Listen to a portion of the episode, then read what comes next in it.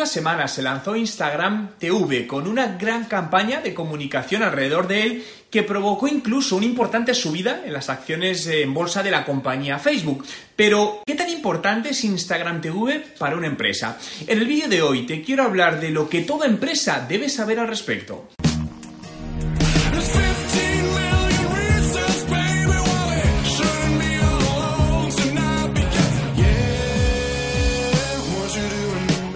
Hola emprendedores en la vida, mi nombre es Juan Merodio y bienvenido a un nuevo vídeo. Si es tu primera vez y quieres aprender todos los trucos sobre marketing digital y cómo ser un emprendedor de éxito, suscríbete a mi canal. Instagram TV es una aplicación que permite subir vídeos de hasta una hora en formato vertical, ampliando la actual limitación de Instagram, ¿no? Que tiene la duración de, de sus vídeos pero se vendió como un posible competidor de YouTube, aunque realmente creo que no lo es. Lo primero, me gustaría decir que realmente tuvo mucho tirón los primeros días del lanzamiento, pero poco a poco parece que ha ido perdiendo esa gran fuerza, ¿no? Aspecto que por otra parte es normal cuando se lanza un producto al mercado. Personalmente, no creo que en ningún caso le vaya a hacer competencia a YouTube, puesto que son dos formatos totalmente diferentes. Incluso te diría que los veo como complementarios. Si es interesante o no para una empresa, eso lo decidirá el tiempo, ya que si los usuarios la adoptan y la usan con mucha frecuencia, pues entonces la respuesta será un sí, pero si al final pasa desapercibido, la respuesta será un no. Por lo que mi recomendación es adelantarse, ¿no? Y como empresa es que empieces ya a usarla y vayas testando qué tal resultados da en tu negocio. Una vez tengas esto claro, ¿qué debes saber sobre Instagram TV?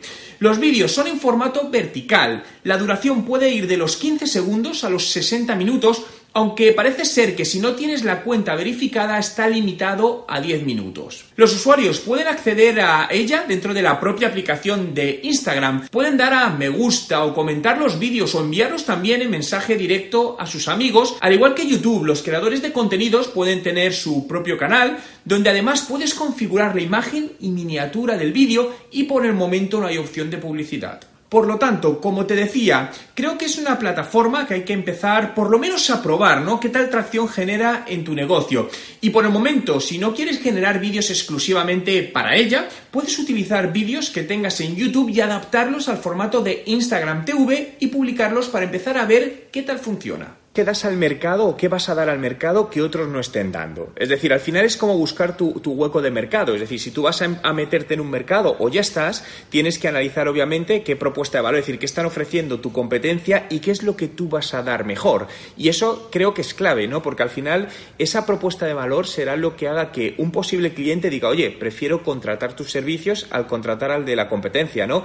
Y todavía vemos como, yo te diría que en la mayoría de sectores, muchísimas empresas no tienen propuesta de valor. Siguen viviendo bien porque hay una atracción, una inercia empresarial, pero no hay una propuesta de valor. Les miras y dices, si es que todos, eh, eh, todos al final ofrecen más o menos lo mismo. Eso sí, cuando entra uno que ofrece una gran propuesta de valor, se lleva gran parte del mercado. Y déjame ponerte un ejemplo, que para mí son ejemplos muy buenos de propuesta de valor. Si te vas a Uber, Uber o, por ejemplo, Airbnb entraron con propuestas de valor muy diferenciadas y los que han hecho es romper un mercado, disrumpirlo y coger gran parte de sus clientes. ¿Qué misión cumple tu producto para ese cliente? Y te das cuenta que en muchísimos casos un cliente de 18 años tiene la misma misión que uno de 60 años, por lo que segmentar por edad en muchos casos puede ser un error también. Es decir, abre todas las variables posibles y yo siempre lo que digo es que nunca nos centremos en aquello teórico que nos dicen, sino, vale, cógelo de base, pero abre tu mente y busca todas las opciones que se te ocurran. Cualquier producto o servicio lo que busca es ayudar a alguien a resolucionar un problema. Siempre lo que vas a hacer es solucionar un problema. Entonces, esa es la misión. ¿Qué misión hace que se solucione ese problema?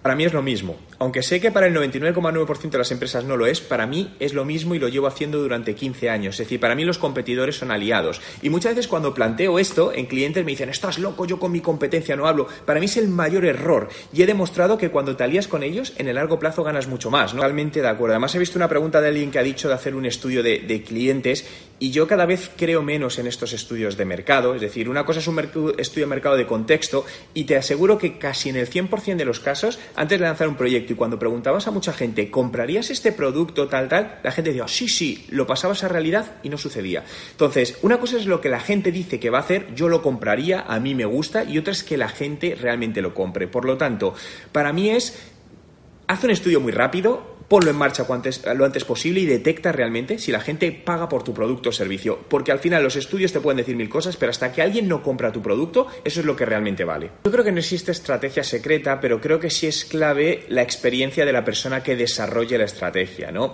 Ahí siempre lo que le digo a los emprendedores es que se alíen con alguien o busquen a alguien que tenga experiencia eh, implementando planes de marketing exitosos. Creo que este es un error que se comete muchas veces al emprender, que muchas decimos, bueno, no tengo recursos, no tengo experiencia en marketing, intento implementarlo yo. Y creo que eso no es lo correcto, porque realmente, como todo, necesitas especialistas. Es decir, cualquier persona puede hacer una foto con una cámara, pero ninguna va a salir como si es un fotógrafo profesional. Es que lo primero es estrategia. Es decir, eh, de hecho, si me dices el orden, un poco los cinco puntos que hemos visto, yo los englobaría dentro de, de un plan de negocio. Y para mí es el primer punto es decir, ni community ni nada, haz un plan de negocio. Y ese plan de negocio te dirá lo primero, si tu idea es viable hoy y si tienes recursos financieros para hacerlo. Te pongo un ejemplo de hace muy poquito, una persona que quería abrir un negocio relacionado con temas de seguros de salud y seguros de coches en Estados Unidos, pero tenía un presupuesto publicitario muy pequeño, por, por debajo de 300 dólares al mes. Y quería entrar y le dije, olvídate, olvídate porque es un mercado que es tan costoso que para tener una mínima oportunidad necesitas bastante más dinero al mes, por lo que ese business plan lo que te dirá es que si debes seguir adelante o a lo mejor es mejor parar ese proyecto y empezar con otro y retomarlo más adelante. Quiero conocer tu opinión, por lo que déjame en los comentarios con el hashtag InstagramTV. ¿Crees que Instagram TV ha llegado para quedarse o no acabará de ser usada por los usuarios? Tan solo por dejar tu comentario entrarás en el sorteo mensual de mi curso online de estrategia de marketing digital. Si te ha gustado este vídeo y quieres que siga haciendo más vídeos como este, dale a me gusta y suscríbete a mi canal.